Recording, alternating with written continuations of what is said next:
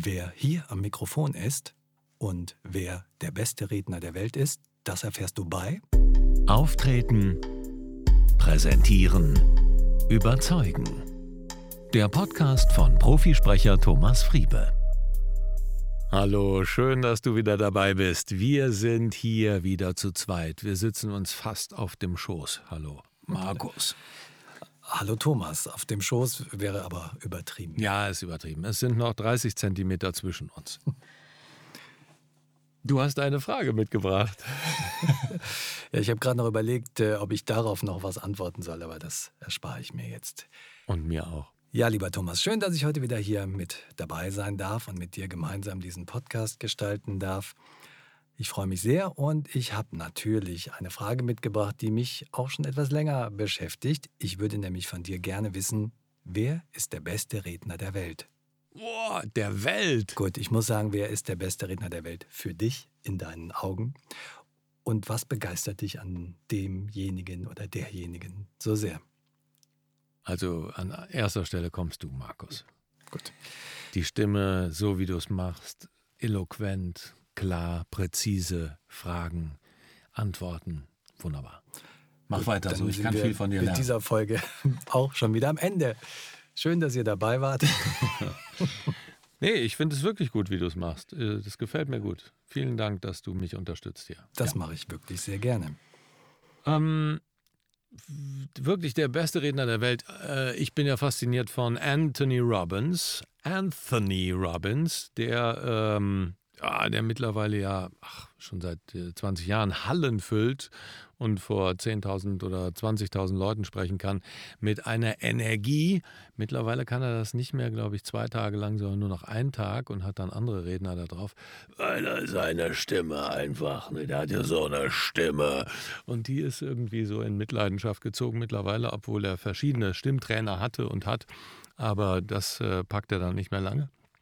Und äh, den finde ich extrem gut, weil er extrem motivierend ist, aber nicht nur heiße Luft versprüht, sondern echt fundiert mit Leuten umgehen kann, die beispielsweise Selbstmordgedanken haben oder einfach wirklich suizidgefährdet sind, die er dann ähm, innerhalb dieser ähm, wenigen Minuten, die, die auf der Bühne mit ihm stehen, wirklich in einen Zustand bringen kann, dass die euphorisiert sind und positiv drauf und die machen auch Studien mit denen. Also der entlässt die dann nicht wieder äh, von der Bühne und dann äh, viel Spaß, sondern können nachweislich zeigen, dass sich durch diese Begegnungen, durch die Art und Weise, wie er mit denen umgegangen ist, signifikant ihr Leben verändert äh, worden ist und verbessert hat und sie nicht mehr diese Selbstmordgedanken haben.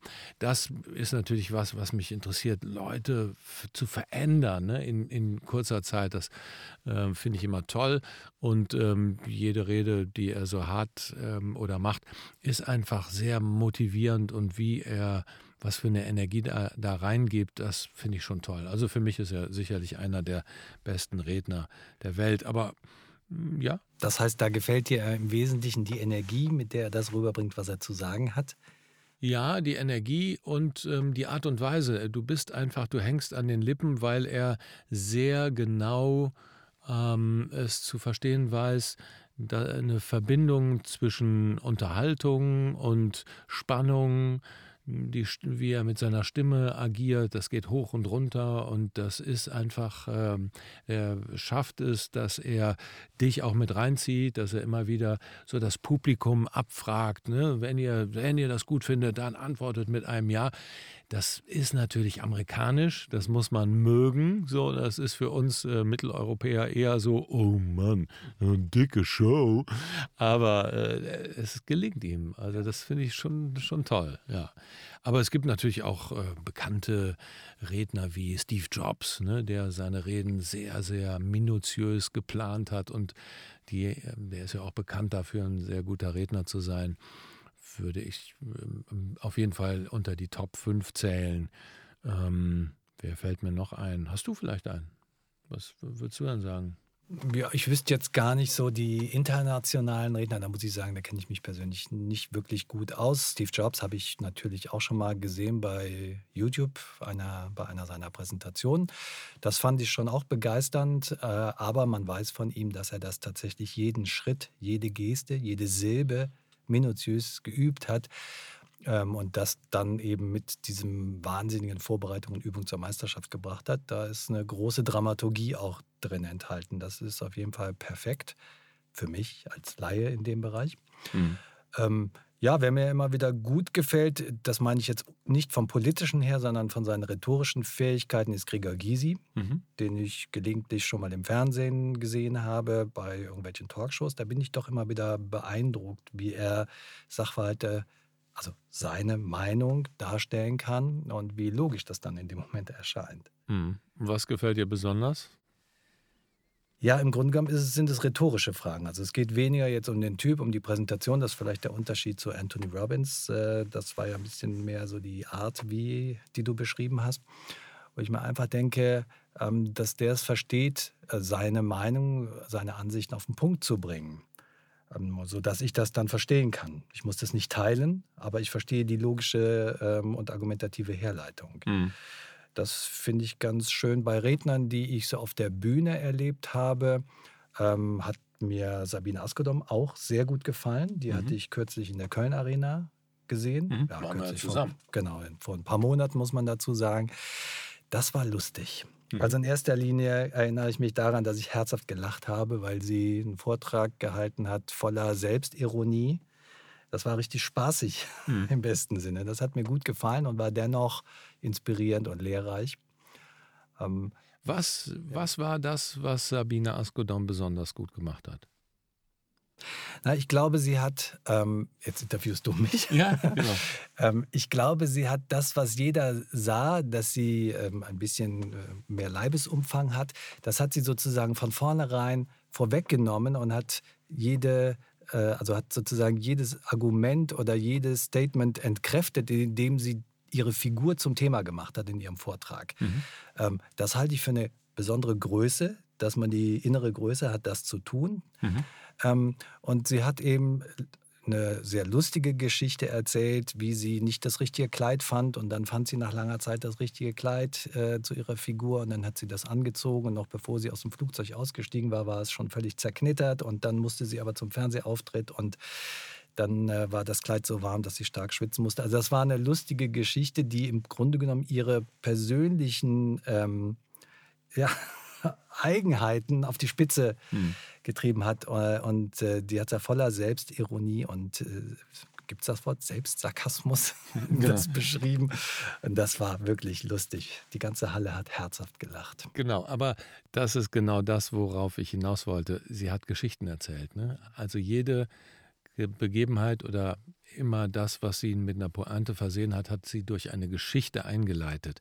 Und das machen große Redner einfach. Ne? Sie erzählen Geschichten, persönliche Geschichten und du hast gar nicht so das Gefühl, dir wird etwas vorgetragen, sondern das ist an eine Aneinanderreihung von kleinen Geschichten oder großen Geschichten, die dich einfach fesseln. Und wenn Geschichten erzählt werden, wir sind halt so gepolt, wir sind Geschichtenhörer und Geschichtenerzähler als Menschen, dann, äh, ja, dann finden wir das faszinierend und hängen an den Lippen, während wenn Leute Fakten, Daten, Zahlen nur vortragen und das nicht mit Geschichten oder mit Bildern verknüpfen, dann können wir damit nichts anfangen. Und das ist genau das, was die Stärke von äh, Sabine Askodom ausmacht. Ja, aber wenn ich jetzt tolle Geschichten erzähle. Mhm. Ja. Ähm, aber was soll ich tun, wenn ich jetzt, äh, sagen wir mal, ich bin im Vorstand eines Unternehmens und muss gewisse Sachen präsentieren oder ich bin Geschäftsführer, und muss Zahlen präsentieren? Was kann ich denn tun, wenn es um vergleichsweise trockene Inhalte geht? Ja, man kann sie immer auch mit Geschichten verbinden, weil wofür sind die Zahlen da? Was kommt dann nachher hinten dabei raus?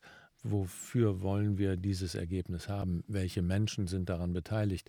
Habe ich mit jemandem aus der Produktion gesprochen, der mir dieses oder jenes gesagt hat? Also die Lebenswirklichkeiten der beteiligten Personen in eine Geschichte packen, um diese Inhalte, die ich zu präsentieren habe, dann zu transportieren. Das ist, glaube ich, die Kunst. Und da muss man sich immer wieder fragen, okay, wo kann ich da ansetzen? Oder persönliche Anekdoten mhm. zu haben dass man sich gefreut hat, dass dieses Quartalsergebnis erreicht worden ist und vielleicht einfach nur die Begebenheit erzählen, wann habe ich es erfahren. Mhm. Und dann kommt unser, mein Assistent herein und sagt, Mensch, wir haben das geschafft. Das ist eine ganz andere Sache als mhm.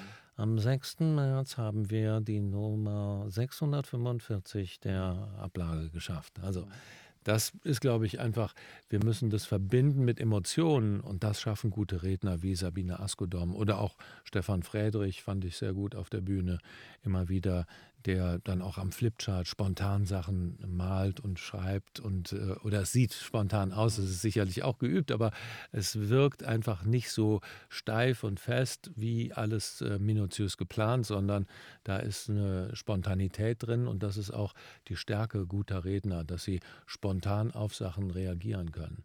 Und wir waren ja in der Köln Arena, da war ja auch Matze Knob als Moderator, da hat man auch gesehen, dass der einfach ins Publikum gegangen ist und dann interagiert hat und der konnte dann auch wirklich ganz schlagfertig mit den Leuten umgehen. Das ist natürlich auch eine Stärke von guten Rednern, dass sie Sachen aufnehmen und dann eben umsetzen können und äh, dann das zum Gag noch machen. Das schafft Gregor Gysi auch immer wieder, dass er dann doch nochmal hinten dran so eine kleine Pointe setzt und ähm, das äh, kann man immer wieder erkennen, wenn man seine Reden so ein bisschen beobachtet und analysiert. Er macht dann so sein Statement und hinten drauf gibt er nochmal so einen mhm. Klaps. Und dann sind, dann lacht man nochmal, aber er hat seinen Punchpoint gesetzt. Mhm. Ja. Bei der Gelegenheit fällt mir ein, dass ähm, ich in, bei einer Veranstaltung in der Nähe von Würzburg äh, Knacki Deuser erleben dürfte. Das fand ich auch, den fand ich wirklich ganz großartig. Der war super. Das war die Veranstaltung, wo du auch mit mir warst, nicht wahr? Ja, Mensch, wir sind auf vielen Veranstaltungen zusammen, ja, ihr hört das schon. Hört sich so an. Ja. Ähm, das war auch extrem lustig. Und ähm, er hat noch mit einer gewissen Virtuosität jongliert, oh, während er einen Vortrag gehalten hat. Sowas habe ich tatsächlich noch nie gesehen. Und das ist, dann sind dann auch die Reden, die man weitererzählt, wenn man nach Hause kommt, also nach der Veranstaltung am nächsten Tag. Das ist das, was man dann erzählt und sagt, hier stell dir mal vor, so und so, der hat das und das erzählt und währenddessen jongliert. Ja, das war, das war echt eine gute Performance, ja. Das war großartig. Das war Wie sieht es bei dir mit Jonglieren aus, Thomas? Nur mit oh, ich, Worten, kann, ich kann sogar auch jonglieren, ja. Doch, ich habe, äh, das war früher mal so, wenn ich irgendwas wollte, dann habe ich das so lange geübt, bis ich es endlich konnte. Und ich kann mit ähm, zwei Äpfeln zum Beispiel jonglieren in einer Hand oder mit drei Bällen. Ja, kann ich. Aber so wie der Knacki das auf der Bühne gemacht hat, da müsste ich, glaube ich, noch mal so vier bis sechs Wochen jeden Tag acht Stunden üben. Aber dann würde ich das wohl auch hinkriegen. Ich bin beeindruckt. Also der Thomas jongliert hier am Mikrofon noch ein bisschen. Ihr hört es ja im Hintergrund. Ich habe zwei Stifte. Warte mal, ich kann es mit diesen zwei Kugeln schreiben. Könnte ich dir das schon zeigen? Hast du gesehen? Ja, Zweimal ging's. Bin sehr beeindruckt. Ja, fast. So, ähm, ja, ähm, bevor ich hier das Studio abreiße, sagen wir vielen Dank, dass ihr zugehört habt. Schön, dass du da warst, Markus. Der Markus wird jetzt öfter kommen. Das gefällt mir sehr gut. Denn äh, dann brauche ich, ich kann ihn ja interviewen, habt ihr gemerkt, ne? Wunderbar. Wenn ihr mehr wissen wollt über Angebote von der Thomas Friebe Akademie, 1 zu 1 Coaching oder ein Seminar buchen wollt oder einen Digitalkurs, dann meldet euch. Geht auf www.thomasfriebe.com ins Kontaktformular könnt ihr mir direkt eine Mail schreiben oder ihr guckt, was es da so alles gibt.